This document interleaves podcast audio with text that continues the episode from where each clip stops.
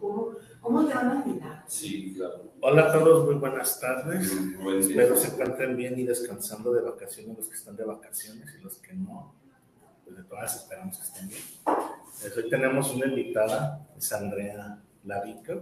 Ahorita ella se va a presentar este, para que la conozcan y pues bueno, ya saben pues la dinámica, si tienen algunas preguntas a través del, del chat del Facebook nos pueden contactar. Y pues bueno, Vic, buenas tardes, ¿cómo estás? ¿Qué tal el descanso?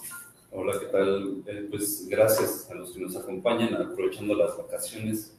Este, y si no tienen algo que hacer, si no tienen tareas pendientes, los alumnos que nos ven, pues este, bienvenidos, eh, que nos acompañen, qué bueno, muchas gracias. Y pues bueno, vamos a presentarles a otro personaje pues, muy trascendente, como han sido todos los personajes que hemos invitado a este programa. Y pues bienvenidos sus comentarios, bienvenidas sus aportaciones, este, preguntas, cualquier dato que puedan aportar inclusive a lo que estemos abordando, es bienvenido. Entonces, pues bueno, este, Frank, Pues ahora sí que la pregunta obligada que les hacemos a nuestros invitados. ¿Quién es Andrea Lavica? Pues, bueno, primero, muchas gracias por la invitación. Es un placer para mí estar aquí con ustedes y, pues agradecerles antes que nada la, la, oportunidad de estar aquí en este programa. Y bueno, ¿quién es Andrea Lavica? Bueno, soy eh, una mujer licenciada en letras hispánicas y también eh, técnico en música. Me, me dedico a, a la gestión cultural y pues a, a, la música, tengo un grupo de música también y a la escritura. Y soy docente en la Universidad de Guadalajara, en bachillerato. Entonces, pues esas son como, como mis líneas de acción actualmente y, y, pues creo que todas esas líneas de acción son precisamente las que terminan por definirme. ¿no? Lo que hago, lo que, lo que me agrada, que es finalmente todo relacionado con la cultura. Uh -huh. Yo quisiera aprovechar de una vez en esa misma frecuencia, creo que la inercia nos lleva a que nos presentes este, qué es lo que estás haciendo actualmente. Pues bueno, actualmente estoy estudiando la maestría en, desarrollo, en gestión y desarrollo cultural en la Universidad de Guadalajara, en, en el CUAD. Y bueno, tengo un proyecto que se llama Arte al Barrio, que es el cual estoy desarrollando en este momento. Es un proyecto de gestión cultural comunitaria que tiene por finalidad eh, pues generar vínculos, eh, relaciones entre la comunidad creativa, los habitantes y los territorios barriales. En este caso estamos trabajando como prueba, no prueba, sino más bien como barrio piloto, el barrio del Santuario, de aquí de Guadalajara. Y pues estamos haciendo una, digo estamos porque ya ahorita de ser yo, el equipo se ha ido como acrecentando y estamos realizando una cartografía cultural del barrio, que esto tiene que ver con hacer una identificación tanto geográfica, eh, en cuestión de, de, territorio, pues, de quiénes son los, los creadores y creadoras que habitan actualmente el, el territorio del santuario, así como también cuáles son los centros culturales, los spots culturales independientes, las instituciones culturales que están eh, ahí mismo en el, en el, barrio, con la final, finalidad precisamente de darle como esta visibilidad a todo ese trabajo creativo que actualmente se realiza en estos territorios y que muchas veces no se conoce ni por los propios habitantes del territorio, ¿no? Tenemos en Guadalajara un, un fuerte problema. Guadalajara es una de las ciudades considerada con mayor eh, como gestación de artistas a nivel Latinoamérica, pero la mayoría de artistas tienen que muchas veces migrar a otros lados para tener mayores oportunidades. Eh, si no migran, pues se quedan, pero aquí tienen empleos, multiempleos, pues, o sea, mucha variedad de empleos para poder subsistir. Falta claramente de, de prestaciones laborales, no hay, no hay, seguridad de nada, y todas estas son problemáticas que con el tiempo se han ido acrecentando y no cambian.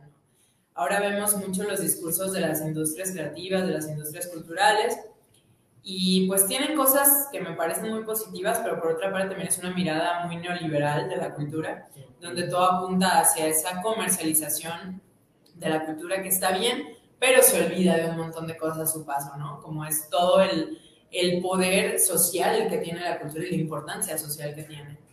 Eh, en este caso lo que hacemos con la cartografía primero es hacer una identificación de quiénes son estos personajes y estos sitios para después generar en el mes de octubre eh, se va a llevar a cabo el primer encuentro de artistas de barrio de Guadalajara, cuyo objetivo es precisamente que esta cartografía que ya se generó se dé a conocer, pero que además sirva como un medio para enlazar a estos creadores, pero no solamente entre ellos, sino con los habitantes y con su territorio. Eh, pasa mucho que los barrios, y se lo comentaba hace un rato, son zonas muy estigmatizadas y muy olvidadas también. En los discursos son adoradas, ¿no? Este, los barrios tradicionales de Guadalajara, pero fuera de los discursos, la mayoría del tiempo son zonas que se han ido dejando en el olvido. El santuario, por ejemplo, es un barrio que tiene una gran cantidad de, de casas en abandono.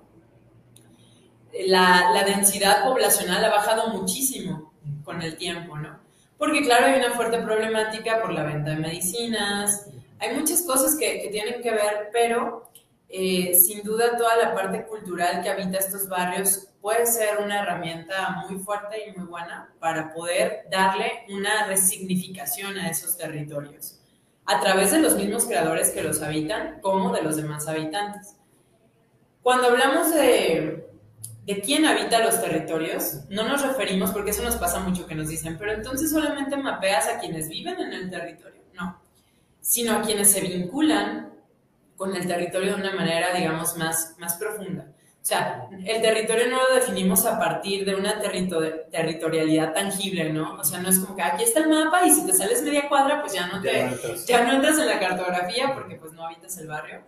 Sino al contrario, o sea, nosotros preferimos tener en ese mapeo a quienes me dicen, oye, yo sé que mi barrio a lo mejor es el retiro, pero toda mi vida yo me he sentido parte o mi identidad la siento en el santuario. Entonces, eso claramente se nota en el trabajo creativo que ellos realizan. E incluso pues tenemos poetas que hemos eh, ya mapeado, que hemos entrevistado, cuyos poemas hablan del barrio, o sea, tienen el nombre de las calles del barrio, y algunos de ellos no habitan el barrio, pero toda su vida se juntaron en ese barrio, o crecieron en ese barrio, o su familia fue de ese barrio. Entonces, creo que sería como volverlos a poner en una posición muy delimitar este, la territorialidad a partir de estas fronteras, este, ahora sí que de coordenadas que, que no. Entonces, pues ahora sí que, que, como, como territorio tomamos a quienes se sienten parte de, de estos barrios, que es para nosotros lo más Vargas. ¿Eh? Sí, la Chabela Vargas. Un poco sí, pero es que creo que tiene mucho que ver el territorio como concepto, pues no lo puedes enmarcar nada más a través de, de estos papeles, ¿no? Que te dicen, ah, pues según la cartografía, tu barrio abarca hasta aquí, porque además hay un problema grande. Por ejemplo, si nos basamos en eso, la arquidiócesis tiene su propia cartografía, que tiene que ver con la ubicación de sus templos y qué tanto abarca, por ejemplo, el templo del santuario. La CFE tiene su propia cartografía, entonces de repente tú ves los mapas y, los barrios son distintos. Entonces, cuando nosotros empezamos con esto, me topé el caso de un pintor que me dijo, yo me paso media cuadra, según el mapa que tú estás manejando. Entonces dije, pero ¿cómo te voy a dejar afuera si tú me dices que eres del santuario? O sea, yo con qué cara te digo, no, no eres. Si toda tu vida te la has pasado en la plaza, si tus amigos viven ahí, es así.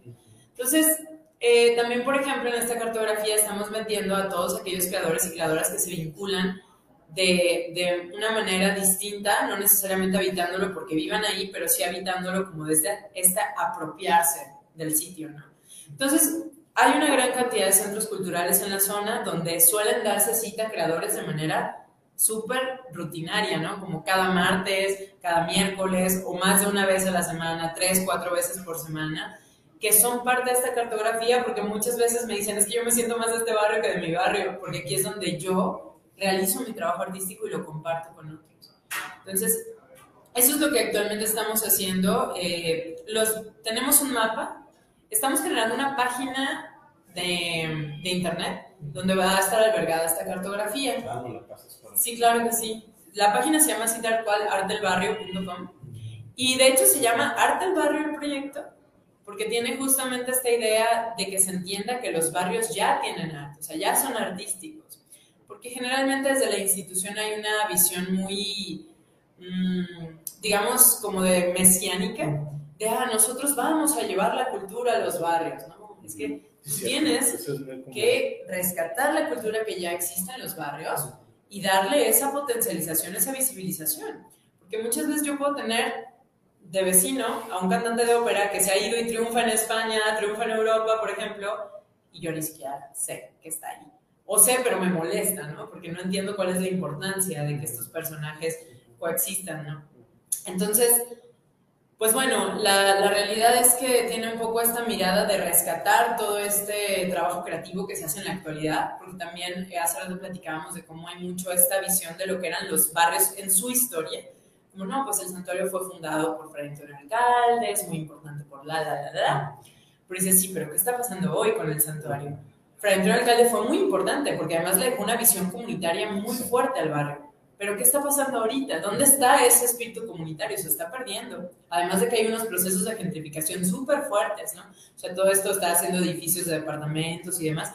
O sea, los habitantes que habitan los barrios se están retirando, porque te suben las rentas, la, la, la, ¿no? Entonces, este, ahora sí que justamente la idea, por eso es Arte del Barrio.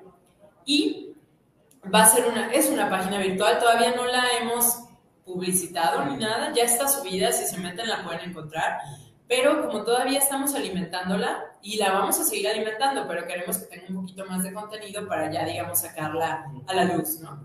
Eh, ahorita, por ejemplo, tenemos ya subido todo el mapeo de los, de los creadores y creadoras de literatura, del área de literatura, y de muchos espacios culturales de la zona.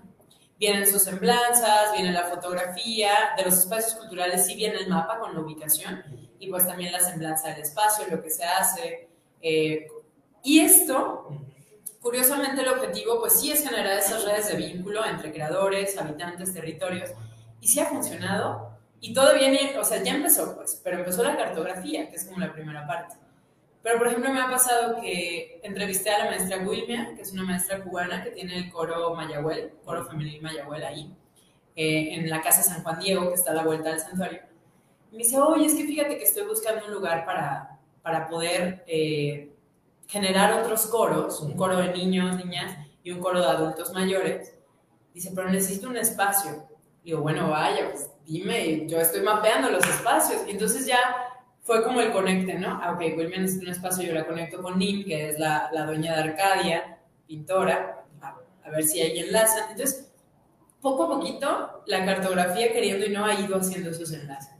¿No? De repente yo hago las entrevistas en los cafés de ahí que son culturales por lo mismo, porque quiero que los mismos artistas los conozcan. Y luego a veces llegan y ya nos pusimos de acuerdo con el del santuario de la bicicleta para dar talleres de poesía ahí, que, o sea, y eso a mí me da mucho gusto, porque es justamente la idea, ¿no? O sea, yo no les voy a hacer los proyectos, pero la idea es que este proyecto sea el que vincule estas iniciativas, ¿no?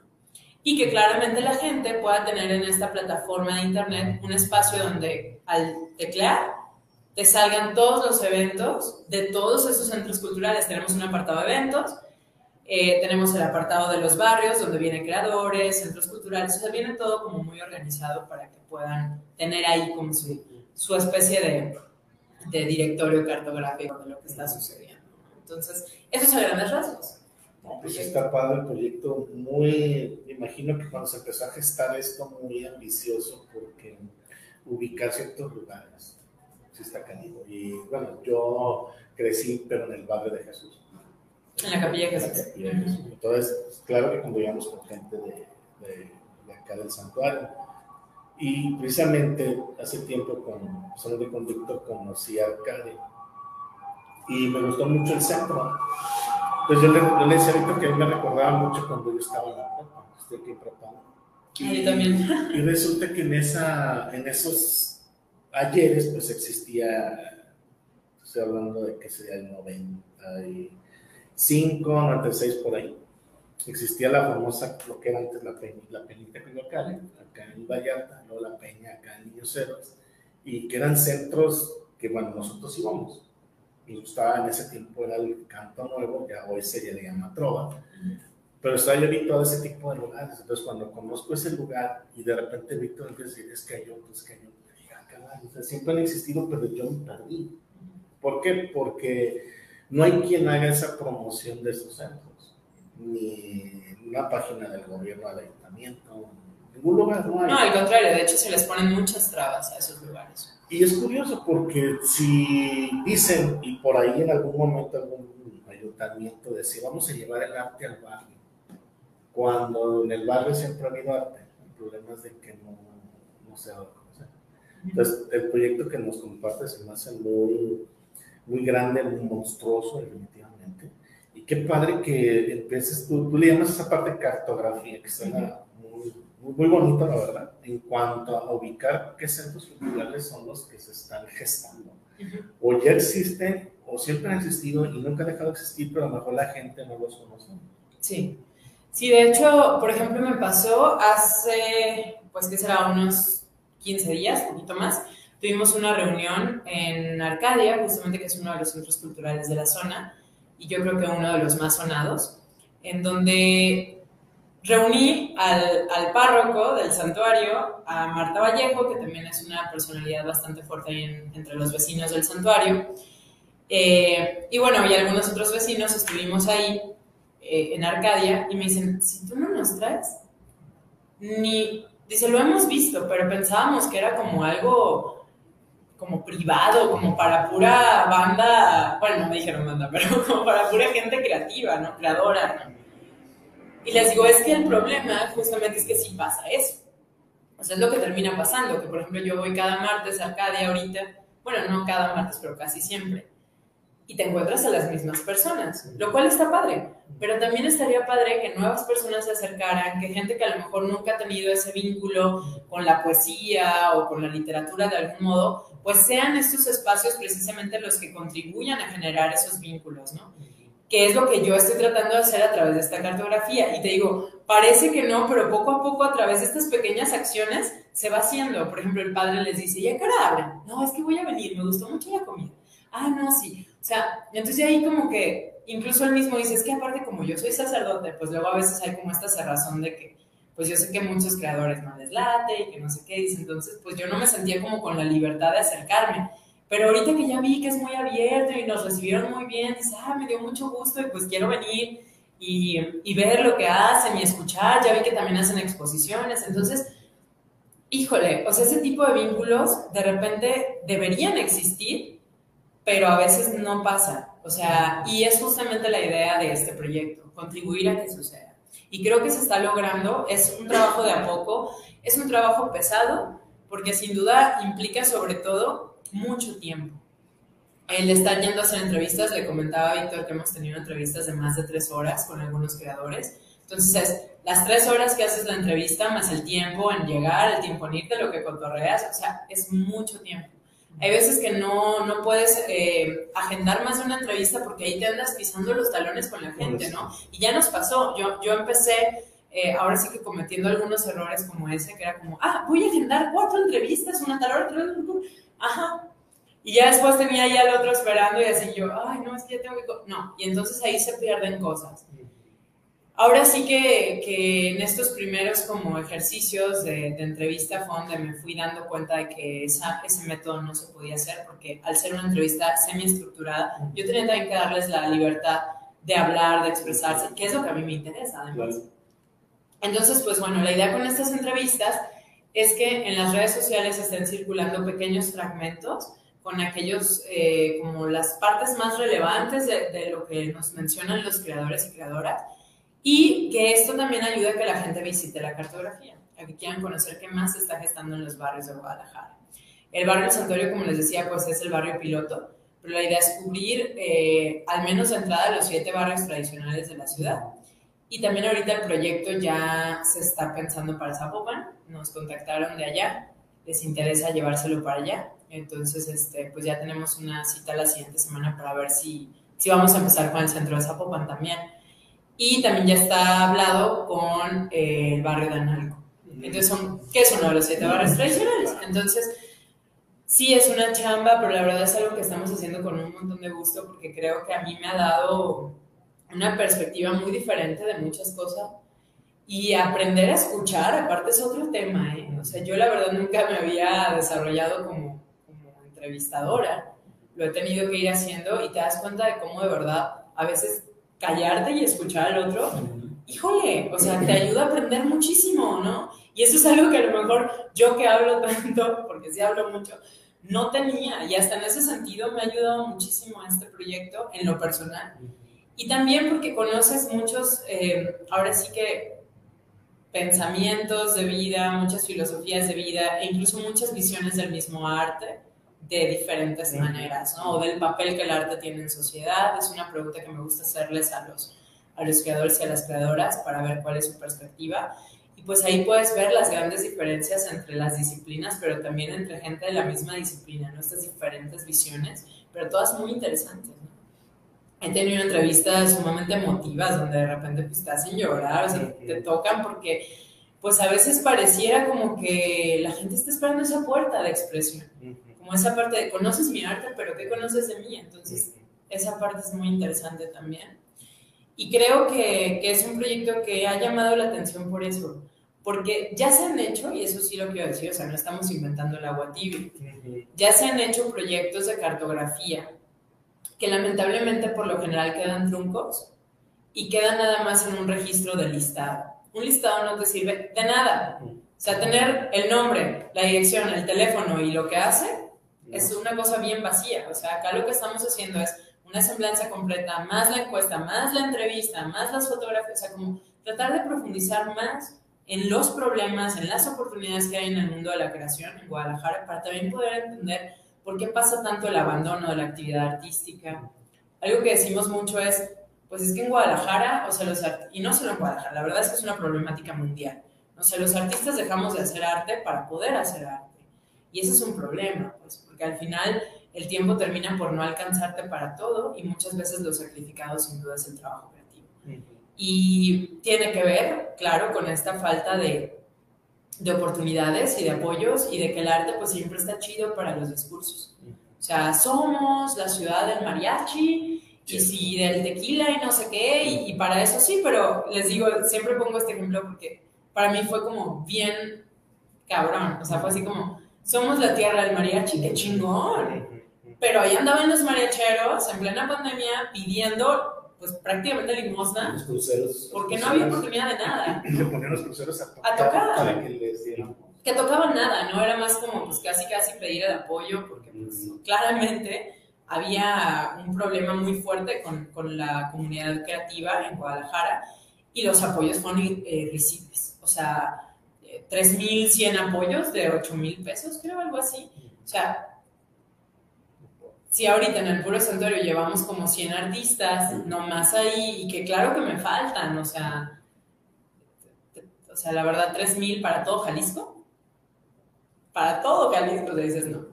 Y claramente, pues vimos personas que tenían que vender sus instrumentos, eh, literalmente yo tuve amigos músicos, yo me dedico a la música, como les decía, que vendían sus instrumentos para poder salir de adelante, ¿no? Porque es el tema también de que, ok, no tienes chamba, pero además de que no tienes chamba, te enfermaste de COVID. Híjole, no tienes seguro.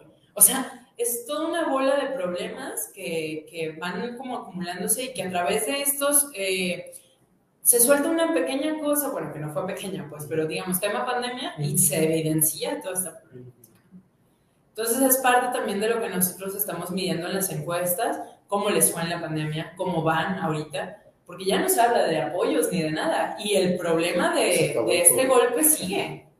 O sea, el problema del golpe sigue, ¿no? Y quién no se ha logrado recuperar. Y no nada más del mundo creativo, pero pues específicamente yo en eso estoy abordando.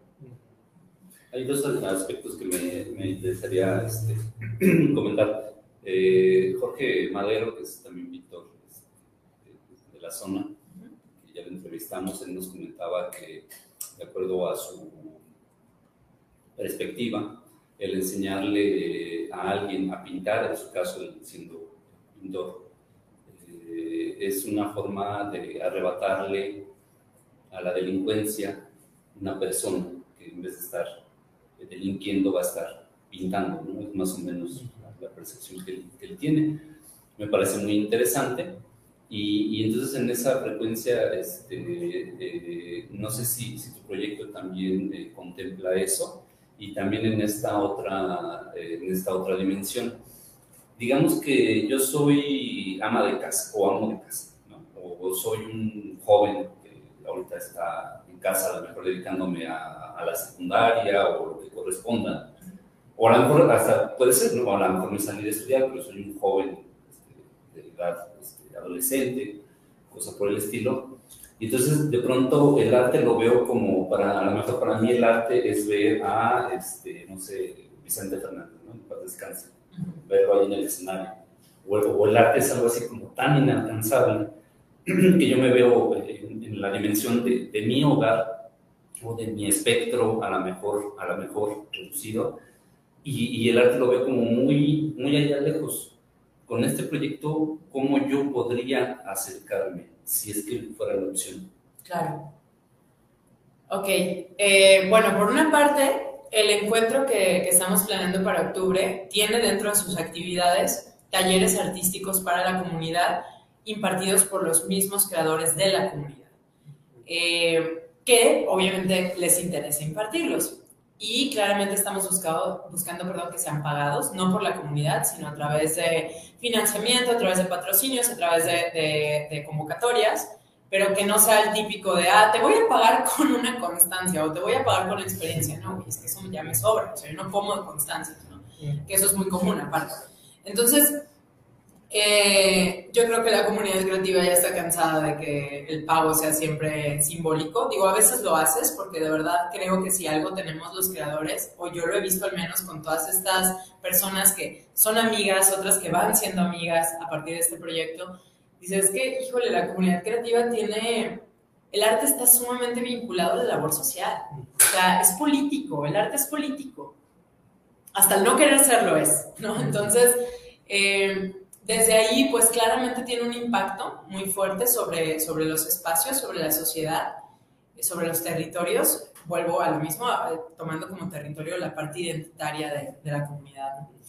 Y en ese sentido, pues la idea es que en este encuentro también sea la oportunidad de que muchos eh, habitantes se acerquen a la cultura, en este caso específico a las artes, a través de la, de la, mano de vecinos que también son creadores y que les van a decir, oye, mira, yo te doy un taller de libro cartonero que vamos a tener con Sergio Fong, yo te doy un taller de poesía, yo te doy un taller de guitarra, etc. La idea de esto es que estos talleres puedan darse precisamente en los centros culturales que estamos mapeando, también como una eh, manera de vincular a la población con estos sitios y que quizá muchos de estos talleres puedan continuar. O sea, el marco del encuentro es una semana, pero es como esta patita para, ok, síganme, ¿no? O sea, ya, ya dimos como este, este vínculo, ahora hay que ver de qué manera lo, lo continuamos. Y por otra parte, eh, también la idea es llegar e invitar en este encuentro de una manera muy precisa a las escuelas que se encuentran en la zona. Wow. Las, las primarias, las secundarias, e incluso, por ejemplo, Prepa Jalisco, que no es tal cual del santuario, pero está pegadita, eh, la dirección de, de, prepas de UDG, el SEMS, está a dos cuadras del santuario. O sea, el SEMS pertenece al barrio. Entonces, desde ahí, yo ya hablé con el director, le dije, oye, pues, ¿cómo ves si en este encuentro tú invitas a tu comunidad estudiantil eh, a que asista a este encuentro, ¿no? Entonces, pues, les interesó. Entonces, creo que desde ahí ya puede empezar como esta oportunidad que tú mencionas respecto a cómo estos chavos, chavas, que ven de repente el arte como una cosa tan lejana o tan poco eh, posible para ellos dentro de su vida, puedan ver que no es así, ¿no? Y a lo mejor no te vas a dedicar a eso, no tienes ni siquiera por qué. Pero el simple hecho de que tengas un hobby, un pasatiempo ligado a lo artístico, puede cambiarte la vida. Y yo lo he visto con mis alumnos muchas veces.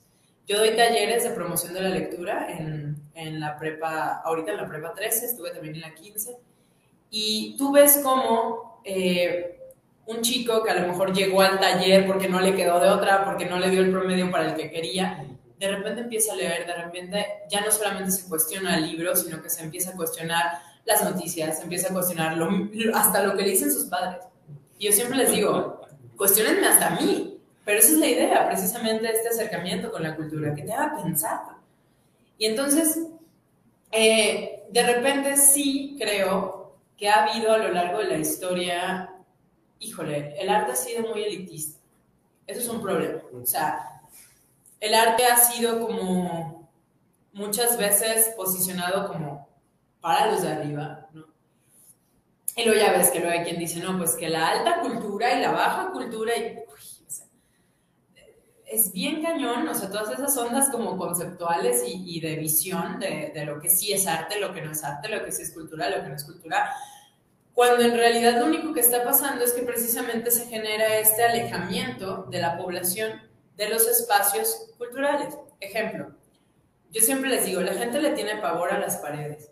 Si tú pones una exposición, vamos a suponer una exposición de fotografías antiguas del barrio, y la metes al museo, no vas a tener gente. Uh -huh. Vas a tener a la gente que ya suele asistir, la, la, la, como lo hablábamos hace rato. Sácalo a la calle y va a estar así. Eso es verdad. Ahí está el paseo de Chapultepec, que de repente va uno caminando uh -huh. y, dices, acá hay. O en el tren ligero. De el teatro de Stalrone. Exactamente. Que lo hizo en el tren ligero. Ah, Y, y fíjate, y justamente por eso el espacio público es una oportunidad grandísima para vivir la cultura. Es que es ahí donde suceden las cosas. Por ejemplo, yo como músico, pues me ha tocado tocar en recintos muy grandes. Digo, no he tocado así que, uy, pero por ejemplo, no sé, en el Degollado, que es un recinto además muy reconocido, patrimonial, la, la, que se ha llenado y que lo sientes padre, pero por ejemplo, me ha tocado tener la misma cantidad de gente en un concierto en la calle. Si tú quieres con sonido y todo, pero en la calle, pues, tienes una oportunidad de llegar a todas esas personas que de repente cuando te bajas te dicen, mijita, no, me encantó, qué padre, ¿cuándo vuelven a tocar?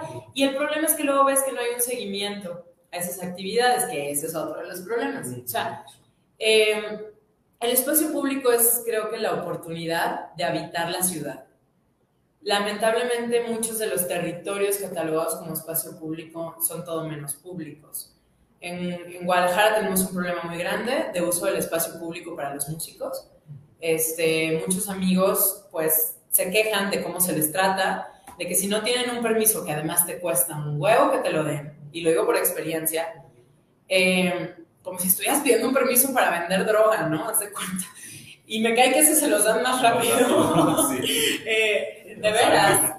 Eh, una vez me tocó pedir un permiso para el tianguis, el, el trocadero, el de antigüedades de los domingos porque llegaron y me quitaron. Yo estaba tocando, me dijeron, ¿tu permiso? No, pues les digo, no sabía que necesitaba un permiso para usar el espacio público.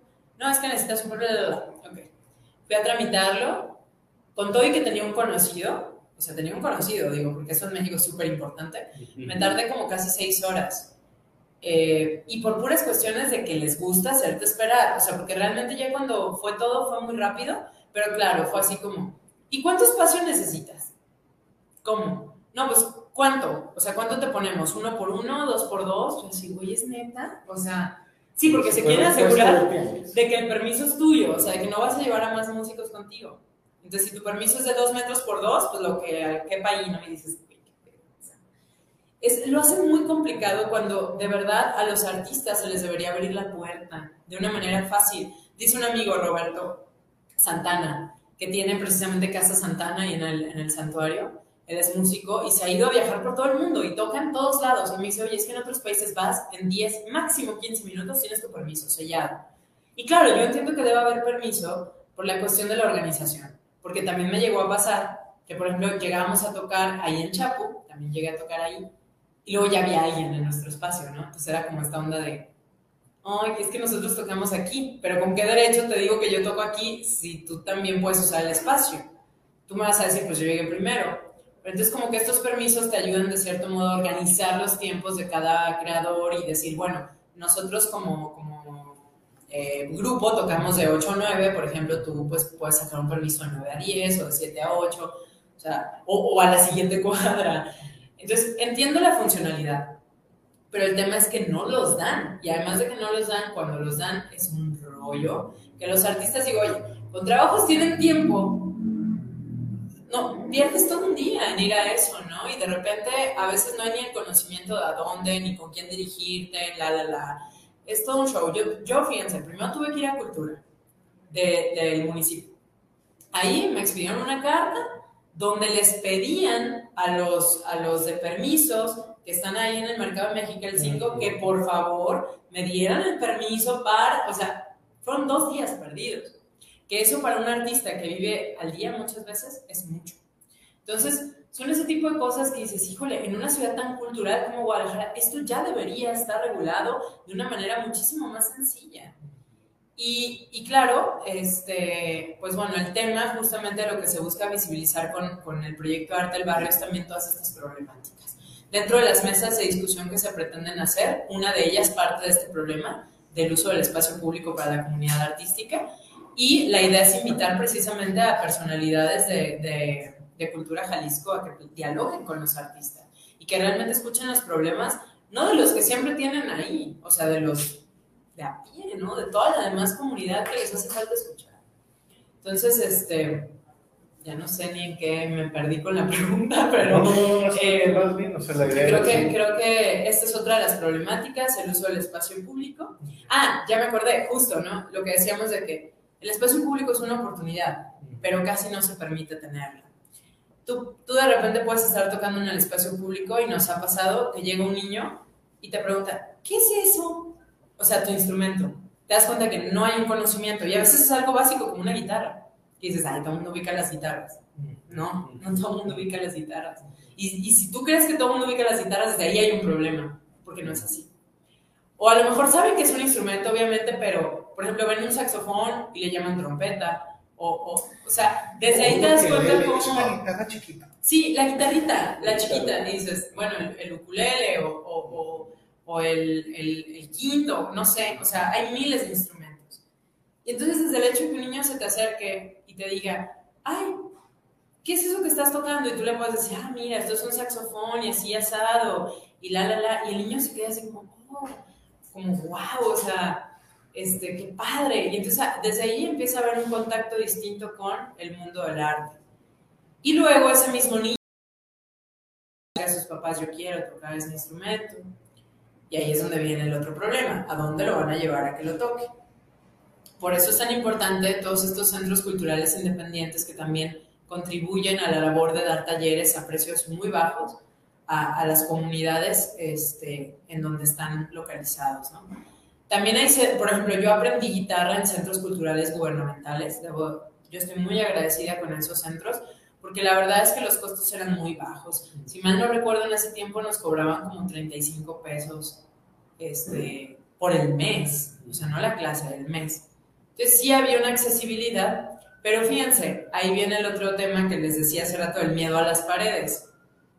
Cuando yo tomaba clases de guitarra, mi segundo centro cultural fue Luis Páez Roche. Yo tenía como unos 12 años cuando empecé en ese centro. Éramos tantos en las clases de guitarra que de estar adentro nos sacaron al espacio, o sea, al espacio público, porque no cabíamos en el recinto. Y además, como éramos varios grupos, pues entre todos en un desmadre, se oía, no, no podías tocar porque veías al de al lado. Entonces nos sacaron a la calle con sillas. No necesitábamos más. O sea, la realidad es que ni siquiera se necesita tanto. De ser, yo creo que 10 personas por grupo, éramos tres, o sea, éramos como 30 en total los guitarristas, se triplicó el número. Yo que en 6, 7 meses. Porque la gente veía y decía, ¡ay! Oigan, y aquí para formar parte, ah, no, pues vienes y inscribes, cuesta 35, 35 pesos. Dices que yo no sabía que aquí se hacía esto, no sabía que era tan barato. Porque siempre como esta visión de que no, pues claro, va a ser carísimo. Entonces, el hecho de que nos sacaran el espacio público fue un cambio radical en cuestión del número de, de alumnos del centro cultural. Y yo me acuerdo perfecto, porque de repente me, me acuerdo que hasta dije, uy, cañón, ¿en qué momento éramos tantos? En primero, de repente ya eran un montón, hicieron hasta dos grupos en algún momento, de tantos que ya eran en el primer nivel. Entonces, eh, sin duda, sí hay esta, esta como un poco el, el miedito, el, el estigma, y no es que sea estigma, es que la verdad sí ha sido elitista. Entonces hay que empezar a romper eso y la única manera creo que podemos encontrar de hacerlo es precisamente a través de estos espacios que nos pertenecen o deberían pertenecernos a todos, que es el espacio público, hacer uso del mismo. Ahorita se supone que el Paso Alcalde tiene la idea de que es un corredor cultural. Pues bueno, creo que lo mínimo que debe haber es talleres callejeros, ¿no? O sea, ver, toda esta cuestión que ya se dejen de simulaciones, porque por ejemplo se viene Capital Mundial del Libro. Vamos a hacer eventos de fomento a la lectura. Güey, o sea, no estás haciendo eventos de fomento a la lectura.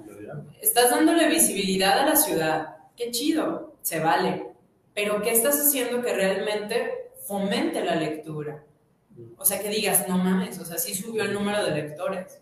y lo veo muchísimo. Este, lo veo pasar en todos lados, no nada más desde el aparato gubernamental, también desde las escuelas, o sea que pasa mucho como, no, pues vamos a hacer un proyecto de fomento a la lectura, vamos a hacer este, un concurso de disfraces de personajes. Güey, o sea, se pueden disfrazar del Quijote y eso no quiere decir que lo hayan leído. O sea, ¿qué vas a hacer para que lo lean?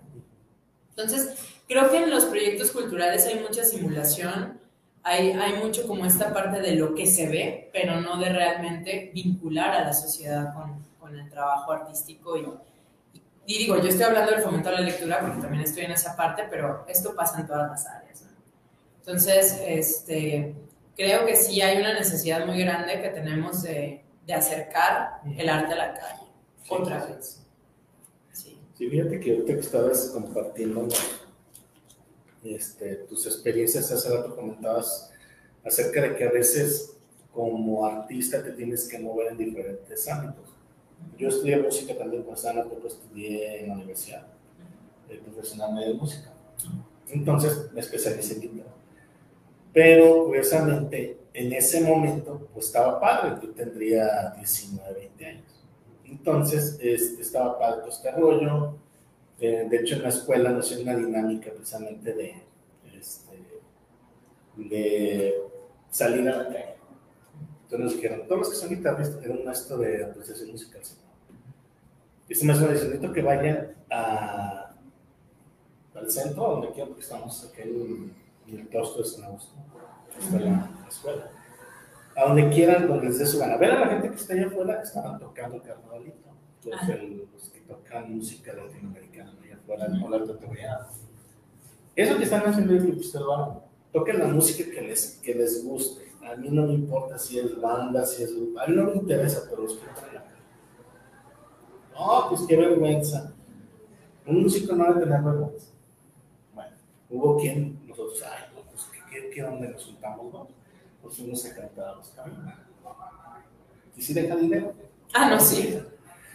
Entonces, nosotros como guitarristas, pues no éramos buenos. Pero entonces, eh, lo que yo quería comentar es precisamente eso de que a veces la vida nos mueve y a mí me movió de ese momento. Entonces yo le digo a mi esposa, ¿sabes qué? Voy a regresar. Nomás ahorita tengo que acomodar muchas cosas para poder regresar a esa parte que fue mi prioridad en su momento. Pues, entiendo 18, 19 años. No, no tienes otro compromiso más que estudiar, así en casa. Yo cuando ahorita, pues tengo tres guitarras que me compré una eléctrica, dos electroacústicas, una clásica. Y este, y a lo que ves esa parte de cómo es importante salir, que la gente los conozca, que la gente vea, vea esa, esa cultura que hay. Y si bien es cierto, eh, familiares que tengo fuera de la ciudad de Guadalajara, es que Guadalajara es artística. ¿Conoces museos? Claro. Pero no te conozco, o sea, conozco los que yo conocí en mi momento, el Museo de la Ciudad, Museo del Centro. Pero no, no conozco los hay. Y es precisamente esa parte de que no sé la existencia de los nuevos. Entonces, tu proyecto se me hace muy, muy interesante de cómo podemos dar a conocer eh, lugares nuevos, lugares diferentes, lugares que existen y que sobre todo jóvenes se empiecen a acercar a eso. Entonces, a veces, tú dijiste muy bien dicho, la parte de eh, el arte es elitista, ¿sí es cierto? Si yo digo, ah, yo quiero pintar, mi esposa no pinta. Y yo le digo, es mi figura que es caro eso. Pues sí, ciertos materiales son caros, pero eso es lo de menos, lo que importa es su creatividad, lo que tú hagas, lo que tú promuevas. Entonces, dentro de esa, de hecho, hablando de la cartografía, ¿cuáles son las calles en las que cruza este, el santuario? Desde todo el mapeo que dices. Bueno, el, el, como te decía, no me estoy ligando mucho al mapa oficial. Uh -huh. eh, ahorita yo estoy mapeando de la calle de San Felipe, que es justamente la de la Prepa Jalisco, uh -huh. a Jesús García uh -huh. y de Federalismo a casi el Parque Morelos. Ah, okay. O sea, ese cuadro. Lo abrí precisamente por lo que te comentaba de que muchas personas me decían, es que bueno, nosotros ya estamos como más pegados acá al templo de San José, pero pues yo sigo como muy vinculado con el barrio del santuario, entonces yo dije, no, o sea, no puedo como limitarme al mapa que puedan poner las instituciones, porque entonces sería también como cortar esa libertad de que la gente quiere participar. Y claro, yo les decía, bueno, vamos a llegar a más barrios, ¿no? Pero hay muchos que me decían, bueno, es que a mí me gustaría que yo apareciera en el santuario. Entonces yo, no, bueno, o sea, vienes, bienvenido, ¿no?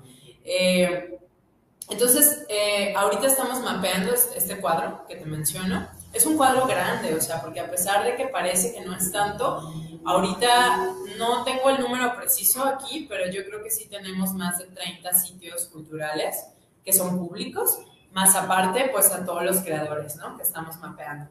Eh, algo que creo que también es importante mencionar, porque si no, creo que también sería yo muy hipócrita de no ver esa parte, es que también existen artistas que ven mal esta parte del presentarse en las calles, que es como, ¿cómo? O sea, yo, fulano, que estudié no sé qué, voy a ir a dar un concierto en la calle. Pero realmente la calle es una oportunidad gigantesca tanto para los habitantes como para los mismos creadores, ¿no? Porque al final de cuentas todos estamos vinculados a partir de estos territorios. Nuestra identidad se forma en los territorios. Entonces, claramente, en muchas ocasiones, eh, los mejores públicos que yo, he tenido, que yo he tenido han sido en la calle. Ha sido en ese, en ese incluso el factor sorpresa de habitar la calle. Este que de repente te pongas a tocar y la gente te pela los ojos así como de, ¡Ah! órale, o sea, y se ponen contentos de que dicen, hay talento y son de Guadalajara, porque a veces te preguntan, ¿eres de aquí?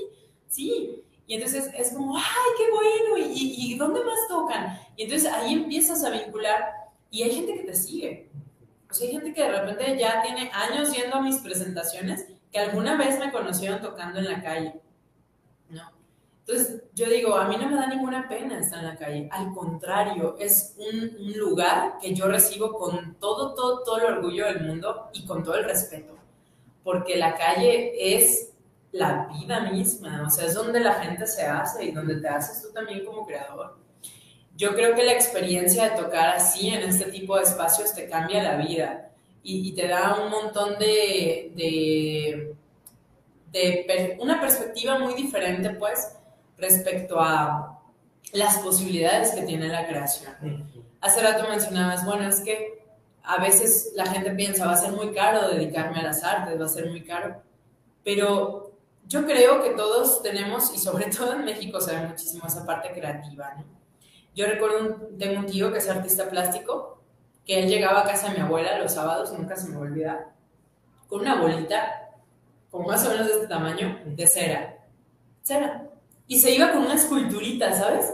Pero así, hermoso, o sea, un trabajo que yo decía, ¿cómo es posible que en el rato que estuvo aquí platicando, o sea, tú lo veías que estaba así, y platicaba, y él seguía, y le hacía, y no sé qué, y de repente, de ser una bolita de nada, o sea, salía un trabajo creativo que ya después, claro, él podía acrecentar. Pero él empezó trabajando, por ejemplo, con materiales, ellos eran de bajos recursos, entonces él empezó trabajando con corteza de árbol, con materiales de la naturaleza. Entonces, creo que la cuestión es que también muchas veces, y lo sé como maestra, a los niños, a los jóvenes se les cortan las alas muy rápido, precisamente por esa visión de que pues el arte no se vive y que lamentablemente a veces cuando mis alumnos me dicen, es que mis papás dicen que si estudio música me voy a morir de hambre.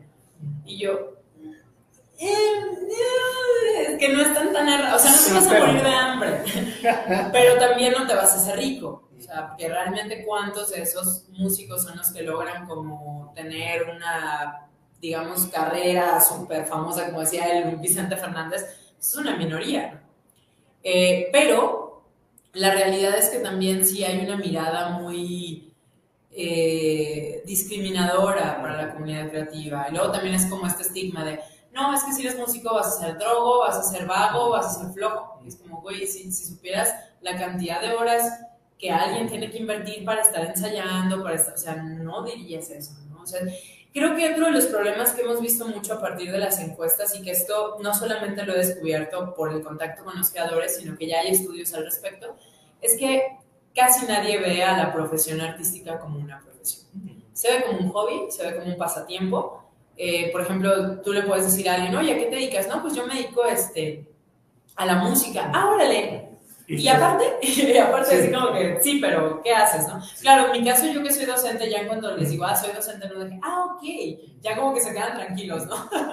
pero, pero sí hay como un, un tema bien fuerte en cuestión de cómo eh, la mayoría de artistas cuando les pregunto, ¿tú crees que tu profesión se ve como profesión? Me dicen, no, no. ¿No? Y tampoco se valora de esa manera. Entonces, por eso pasa mucho este asunto de que te hablan del gobierno y, oye, necesitamos a tu grupo de música, este, ¿cómo ves? Les ponemos el transporte y pues los lunches, ¿no? Y dices, no, mijo, pues sí, pero... Te voy a cobrar, Sí. Y creo que, que algo que a mí me pasaba mucho, sobre todo antes, es que de verdad yo tenía miedo de cobrar. Porque yo como que sentía hasta raro, porque también tenía como esa perspectiva de que, bueno, es que soy músico, a lo mejor yo debería no sé, sí apoyar y todo darlo gratis, ¿no? Hasta que de repente hablando con unos amigos me dijeron, es que si tú no empiezas a valorar tu propio trabajo, nadie lo va a hacer. Y entonces es cuando dije, no, pues sí. A lo mejor te da pena porque de repente sabes que sí puede haber oportunidades que te pierdes porque no te van a pagar, pero ahí tienes que aprender cómo a, valorar, ¿no? Si de verdad hay una oportunidad que dices, no, pues sí vale la pena, aunque nada más me paguen con la experiencia, pues va, pero no puedes decir que sí a todo. Y yo antes era decir que sí absolutamente a todo, ¿no? Era como, sí, sí, Sí, porque sentía que casi que sí estaba obligada, ¿no? Por esa parte que te vas a dar a conocer. Yo sé, güey, para darme a conocer tengo la calle. Y, y, y me paga mejor, de verdad.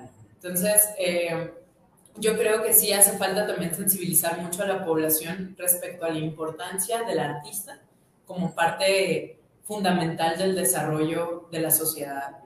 Eh, yo le, le, llamo el patrimonio vivo, ¿no? Que tenemos. Claro, tenemos muchos creadores que ya no lo están, pero hay que valorar lo que sí está.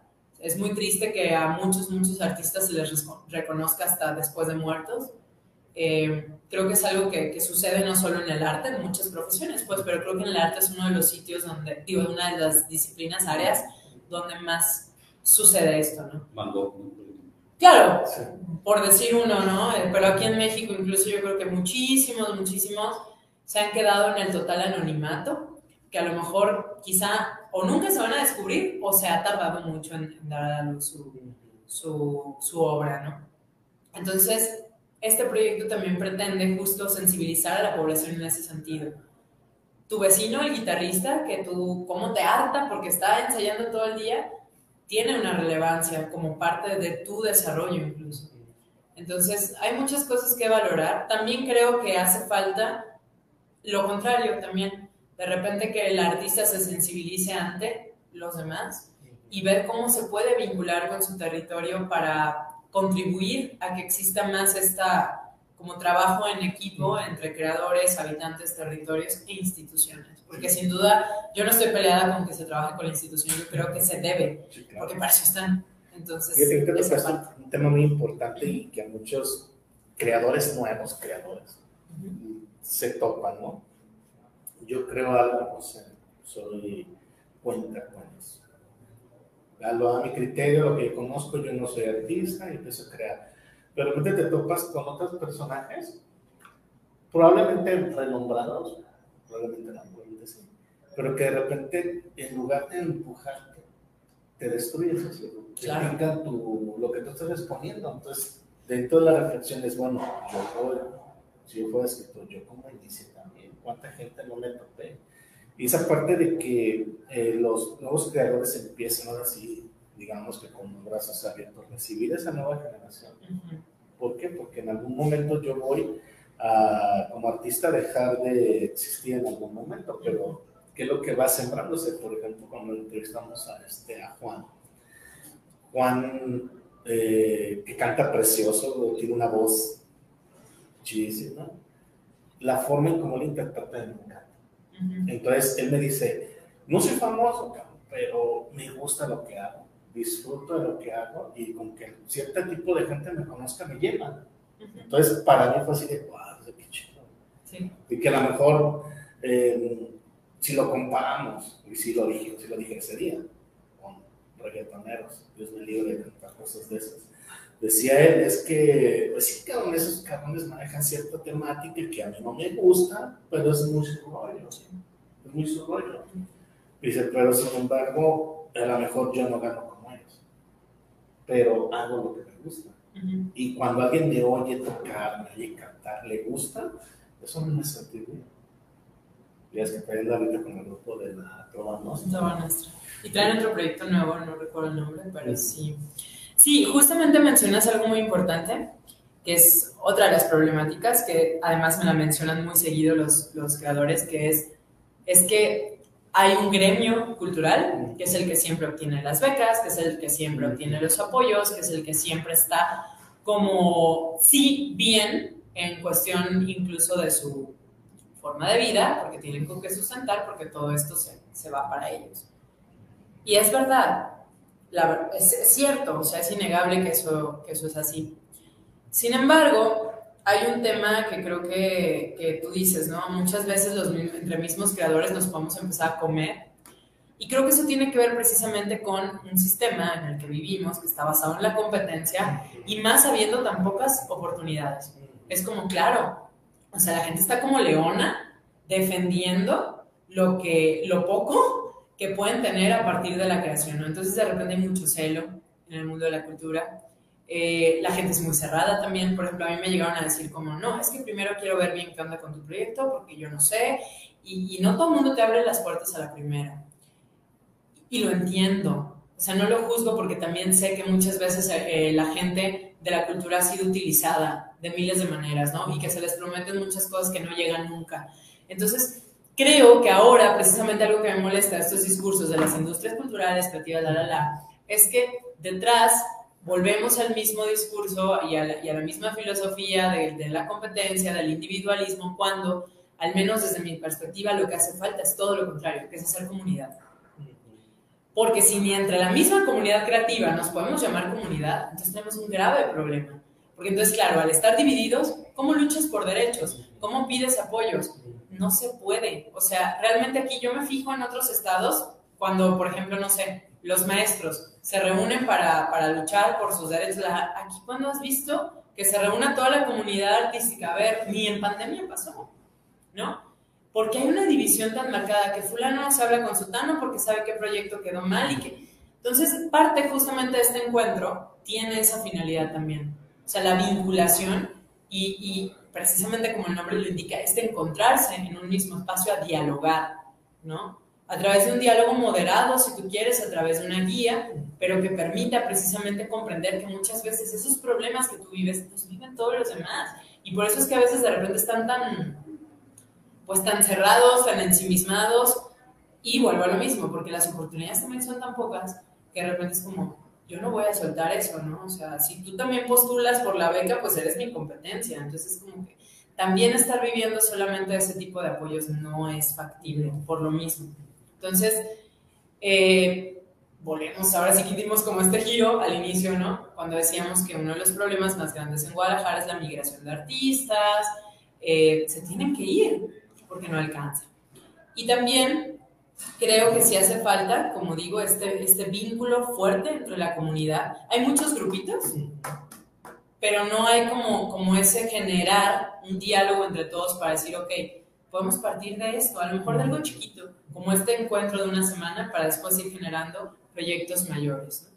Creo que se puede, y yo he visto que se puede porque lo estoy viendo ahora, como de repente, ah, fulano también está en la cartografía y él qué hace, hace esto, ay, oye, no me puedes pasar su contacto porque fíjate que yo necesito a alguien que haga no sé qué, ah, pues claro, ahí va, y empiezas a ver cómo empiezan a generarse esas líneas de trabajo que muchas veces fortalecen los proyectos y esto ayuda a que también la comunidad artística se fortalezca. Entonces, pues es parte de lo que se busca, ¿no?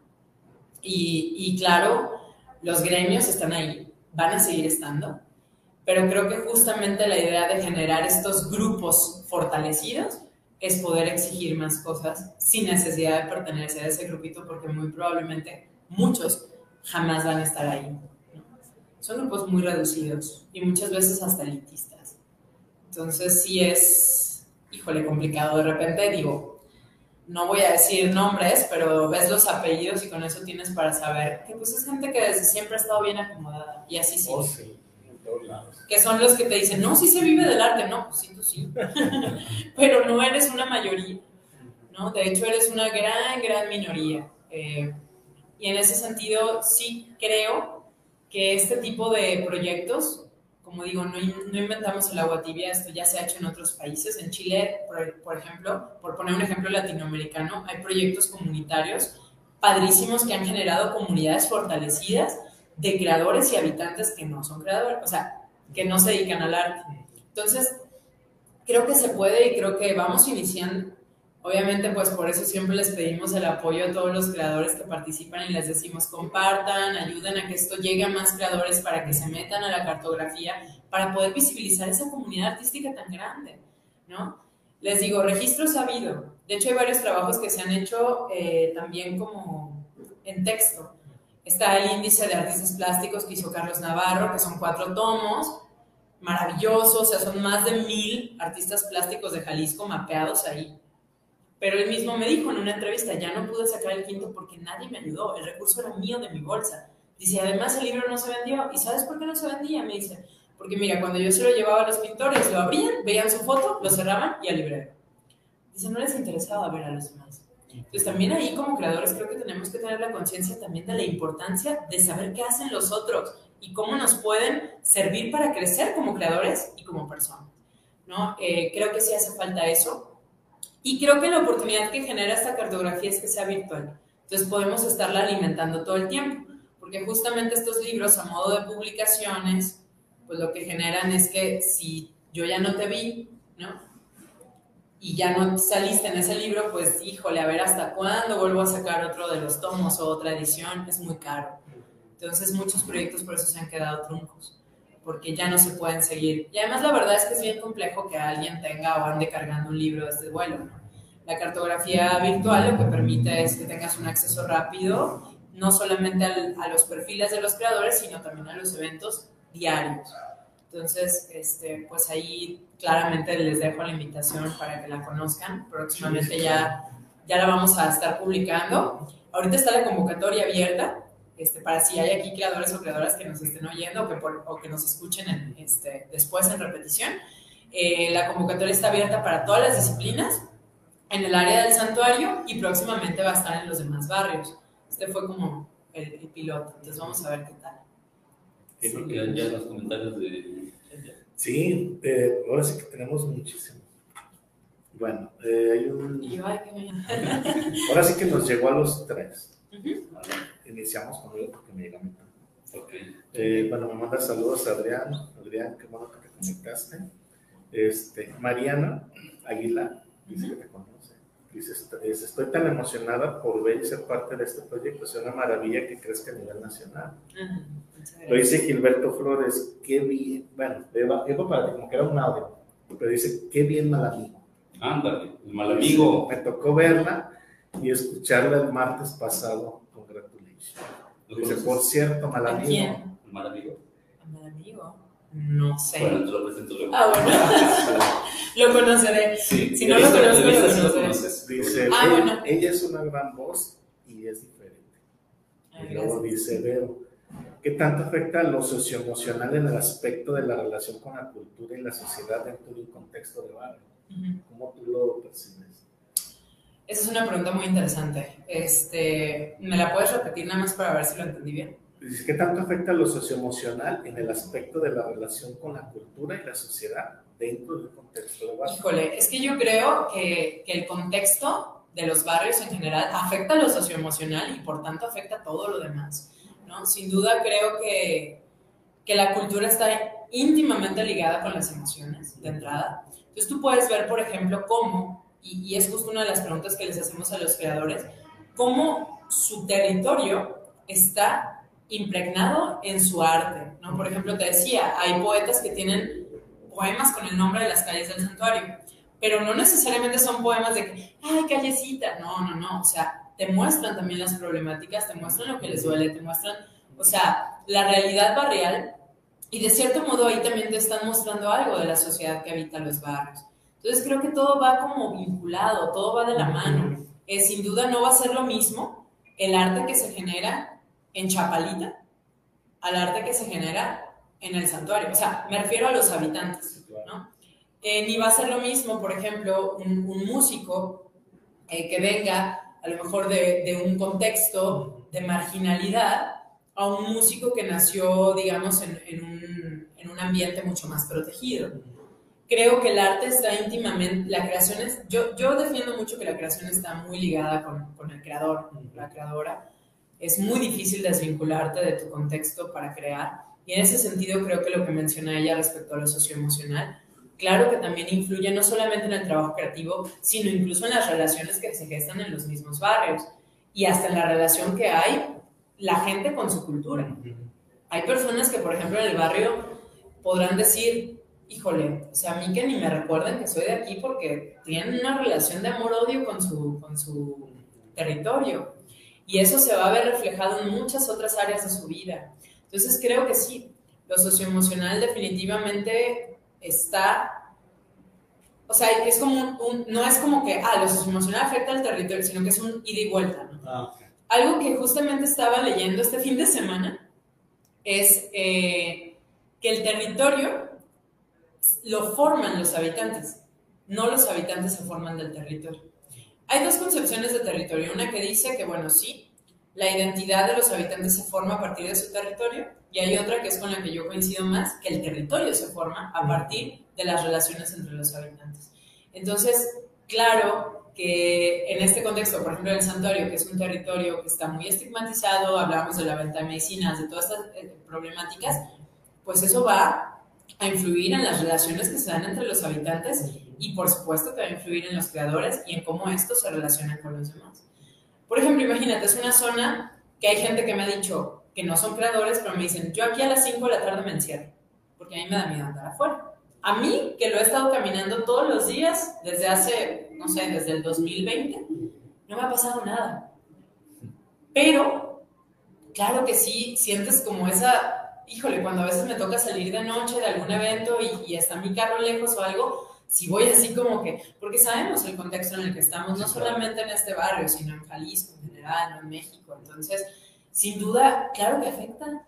Porque si la sociedad está emocionalmente marcada por un miedo, por, por la violencia, por la, por la eh, delincuencia, etcétera, pues claro, si haces un evento a lo mejor a las 8 de la noche, al principio a lo mejor no tienes gente o tienes muy poquita. Entonces ahí se va vinculando lo socioemocional, territorio, creación. Muy bien. Otra pregunta que nos hace, y, y lo comentaste hace un momento, ¿cómo podemos apoyar a nuevos talentos dentro de una sociedad tan cerrada?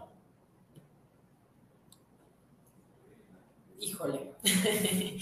Eh, me imagino que cerrada se refiere a. Bueno, es que no, no sé exactamente con cerrado qué de todo, pero. O sea, a lo mejor a, a no estar abierta a nuevos creadores. O sea, que estamos habituados a que la televisión nos diga, bueno, Los teníamos famosos. Sí, sí, sí. No, y ahorita que está este tema como tan duro de la globalización y que la cultura, ahora sí que Estados Unidos Ujú. nos invade, a mí me da como mucho de repente cosa escuchar alumnos que luego su aspiración es verse como tal actriz de, de un contexto que para nada se parece al de nosotros. Creo que es un problema, sí, pero creo que también, justamente hace rato lo hablaba, es en los espacios públicos donde tú puedes abrir la posibilidad a que la gente abra la mente también y que digan, oye, ese chavo toca muy bien, o ese género, qué raro, es como una mezcla de reggae con rap y alguna otra cosa. Pero si están dentro de sus casas y no pasa de que sean sus familias las que los oyen, que a veces ni las familias, la neta, me ha tocado, eh, pues es bien complicado. O sea, yo la verdad creo que una de las maneras de apoyar a los nuevos talentos es abrirles el espacio público. No hay de otra. O sea, es una, una de las maneras. Otra pregunta que nos hacen es, ¿en dónde buscar apoyo para estudiar algo cultural hacia los jóvenes, hacia las nuevas generaciones? Ok, o sea, para que jóvenes estudien. Empiecen a ingresar con lo que Sí. comentabas hace un momento. De, Pues decirles que de entrada, la verdad, sí hay muchos centros culturales gubernamentales, como yo lo decía hace un rato, que no es caro. O sea, estamos hablando de que, bueno, no sé exactamente ahorita en cuánto anden. En mi tiempo eran 35 pesos mensuales, después creo que subió a 45. Ahorita yo me imagino que va a estar un poco más caro, pero siguen siendo accesibles. Porque obviamente son sitios que el gobierno, pues digamos que les da recursos para que ellos puedan generar estas clases. Es lo, lo más accesible que yo conozco, además, claro, de, de algunos talleres que se hacen de manera gratuita en ciertos centros culturales independientes. En la cartografía que ustedes tienen, ustedes Ajá. señalan eso. Sí, están señalados todos los centros culturales, de hecho lo pueden buscar. Eh, claramente ahorita pues nada más estamos en el santuario, pero eh, si les interesa conocer de algún barrio en específico, me pueden contactar y yo con todo gusto, sí tengo más o menos mapeado muchas zonas. También, por ejemplo, el Instituto Cultural Cabañas es un lugar que no es caro y que, y que es una oportunidad buena para estudiar y que no tiene tantas trabas, por ejemplo, como la Escuela de Música de UDG, que aunque sí es accesible, pues ya sabes, el examen, no sé qué, no sé qué, y a veces eso deja mucha gente fuera.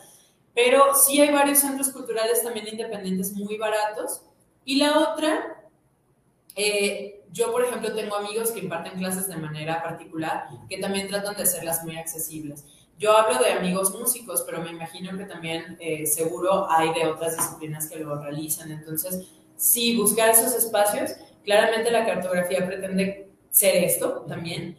Por ejemplo, ahí en, en el santuario está el Centro Cultural eh, San Diego, creo que es, eh, donde se imparten muchas clases a bajo costo. Ah, ok. Sí. Muy bien, Mariana Aguilar dice que fue tu alumna. Ay, y sí, la Mariana. literatura dice, la ha cambiado, le ha cambiado la vida.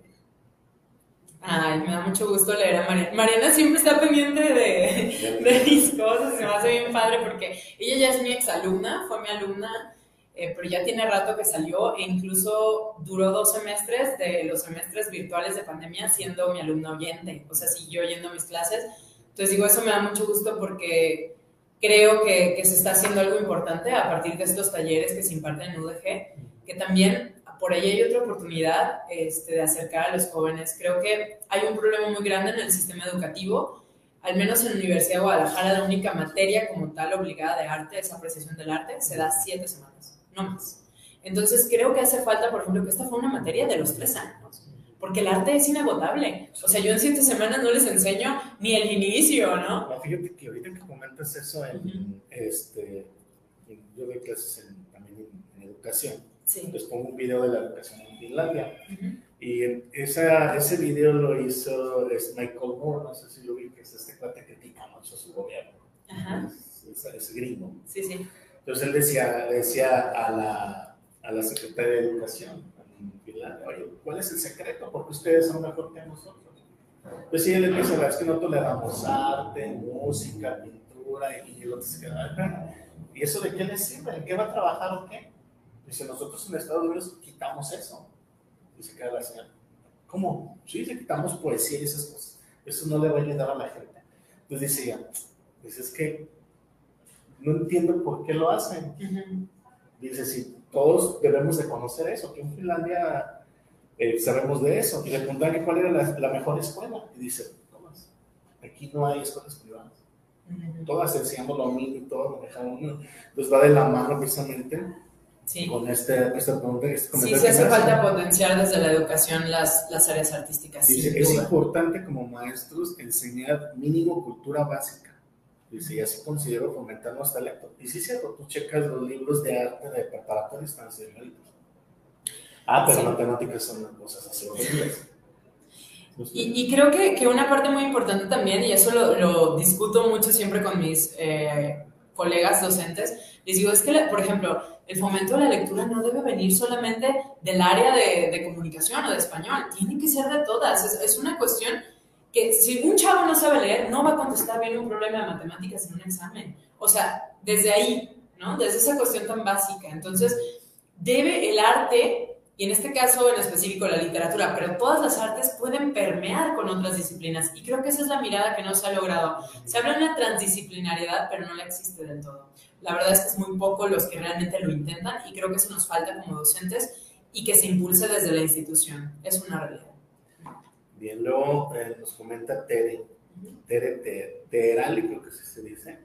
Dice, el arte, dice, es una muy enriquecedora y gratificante, no monetaria, claro. Sí esperamos condiciones favorables de espacios, financiamientos, etcétera. Dice, perderemos el tiempo, dice, convencer de su necesidad y beneficio, pero no es fácil. Y eh, María Elena nos comenta, muy interesante, qué bueno que hay personas, eh, dice, como esta chica que está fomentando la cultura y nos manda un saludo. Saludos. Y Eduardo dice felicidades por la invitada. Eduardo Silva Batiz, gracias. Felicidades por la invitada. Ah, muchas gracias. Sí, justamente creo que ya cerrando con este comentario que, que hacen, respecto a, vuelvo, hay una mirada ahorita muy mercantilista de la cultura y eso es un problema, porque todo lo estamos midiendo en términos de económicos y la cultura no la puedes medir solo a través de, de dinero. O sea, de hecho creo que es lo que menos debería medir la importancia de la cultura sin embargo, entiendo que se ha hecho porque es como esta parte, bueno, si lo que importa es eso, pues yo te voy a decir cuánto vale la cultura. Va, ok. Pero no solamente vale eso, hay un montón de cosas invaluables que están dentro de, entre ellas, ya lo decía eh, esta, esta, en este comentario, que el, arte te deja una satisfacción que muchas veces no tiene que ver con lo económico, que tiene que ver con un desarrollo personal desde otras miradas y que sin duda, a lo mejor, como decíamos, no te vas a dedicar al arte, no tienes por qué hacerlo. Pero el hecho de que tú tuviste una preparación en artes te ayuda a sensibilizarte en todos los demás temas. Te ayuda a ser más empático, te ayuda a abrir la mirada a nuevos mundos, a imaginar un mejor futuro posible, porque a veces ya, muchas veces veo que los chavos no tienen ya ni, las ganas de pensar ni de imaginar otra cosa, porque les parece algo ya como, no, pues aquí me dan todo, ¿no?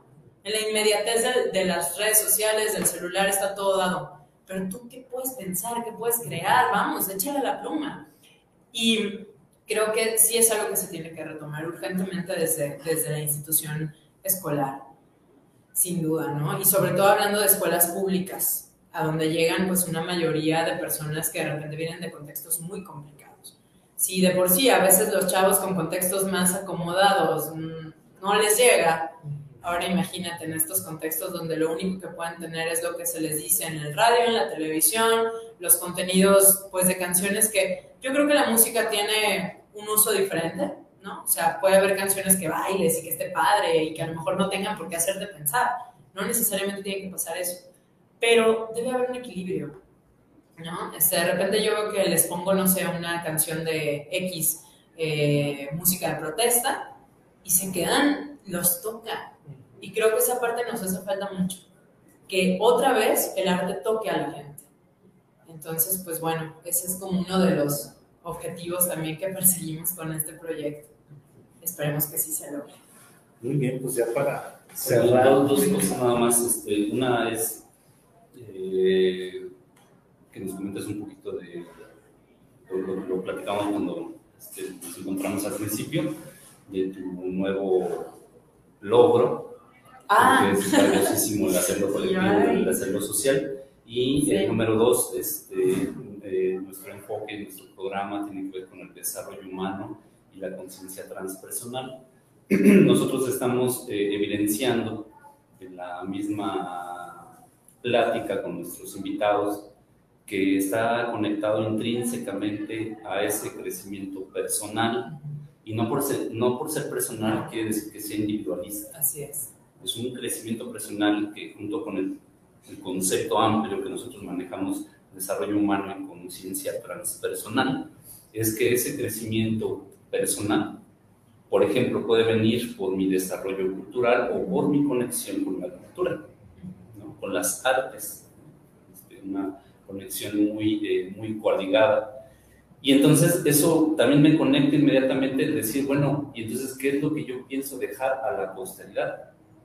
que puede ser mi arte o mi expresión artística, ¿no? ya sea manera de escribir, de actuar, de cantar, tocar, este, cualquiera de la, de la manifestación artística que a mí más me, me conecte, me llene.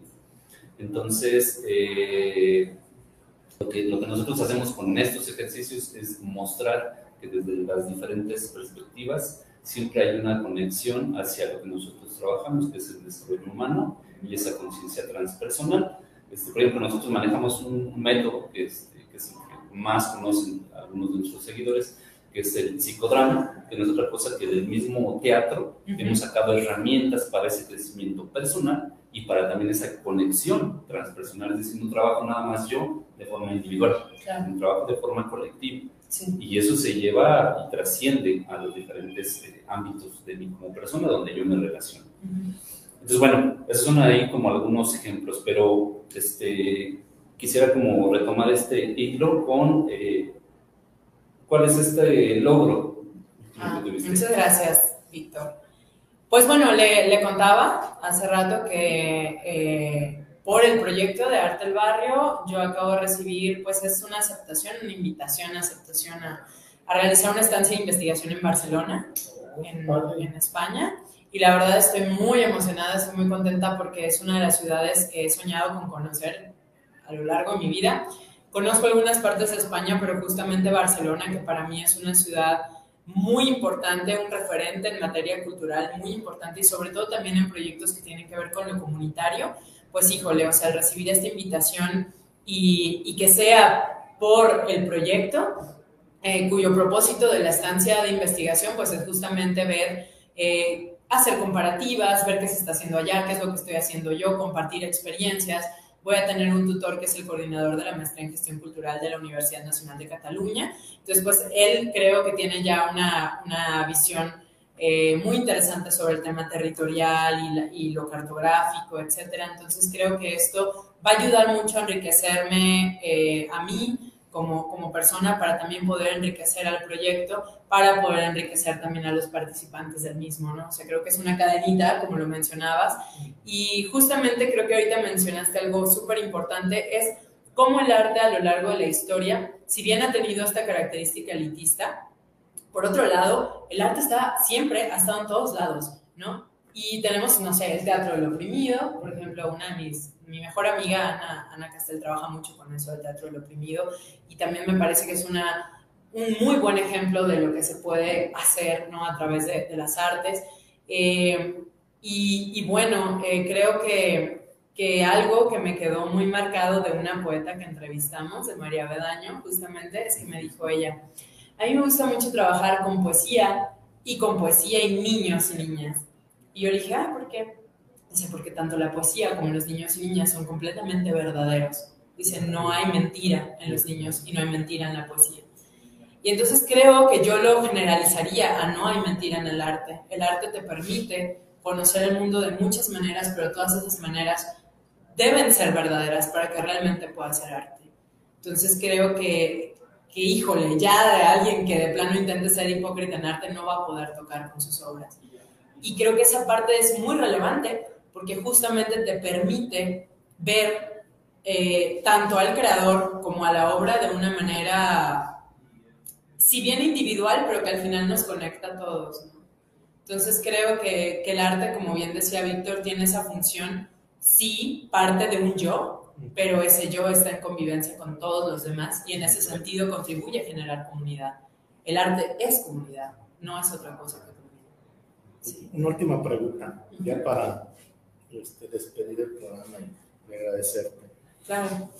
Eh, qué padre eh, esa parte que nos, nos, compartes acerca de tu, ahora sí, crecimiento profesional en cuanto a tu maestría. Sí. Pero para mis alumnos que no les gusta la metodología de la investigación. Ah. que odian. Yo les decía, entonces yo les explico mucho eso. No los estás ventilando. Este, Todos los alumnos. ¿Cómo, ¿Cómo tú, desde el arte, yo les doy metodología en cuanto a psicología, desarrollo humano y educación, pero cómo a ti la investigación te, te llevó a desarrollar un proyecto dentro del arte que podemos decir ya todo lo que está en el arte está visto, que es lo que muchos dicen. Es que en psicología ya está todo investigado, es que en desarrollo humano, es que en educación. ¿Tú cómo, desde tu experiencia, tu proyecto te lleva a ti a que alguien te mire fuera del país y digan, ese proyecto, a ver, vamos conociéndolo y vamos eh, llevándolo a cabo y conociéndolo, básicamente. Pero a ti, ¿cómo te llevó esa parte? ¿Cómo tú puedes invitar a mis alumnos que les gusta el rollo de la investigación? Mira, yo creo que primero hay que partir de algo súper importante. No puede haber un proyecto que funcione si no hay un conocimiento previo de con quiénes y en qué espacio se, quiere trabajar. Es uno de los errores más comunes de la institución. Por ejemplo, llegar te pongo un mariachi los jueves, pero ¿qué crees? Lo pongo a la hora que hay danzón desde hace 20 años y desplazo a los danzoneros del santuario, los cuales ya están indignados porque les estoy quitando su espacio los días a la hora justa que ellos lo usaban desde hace 20 años, que habitan el barrio.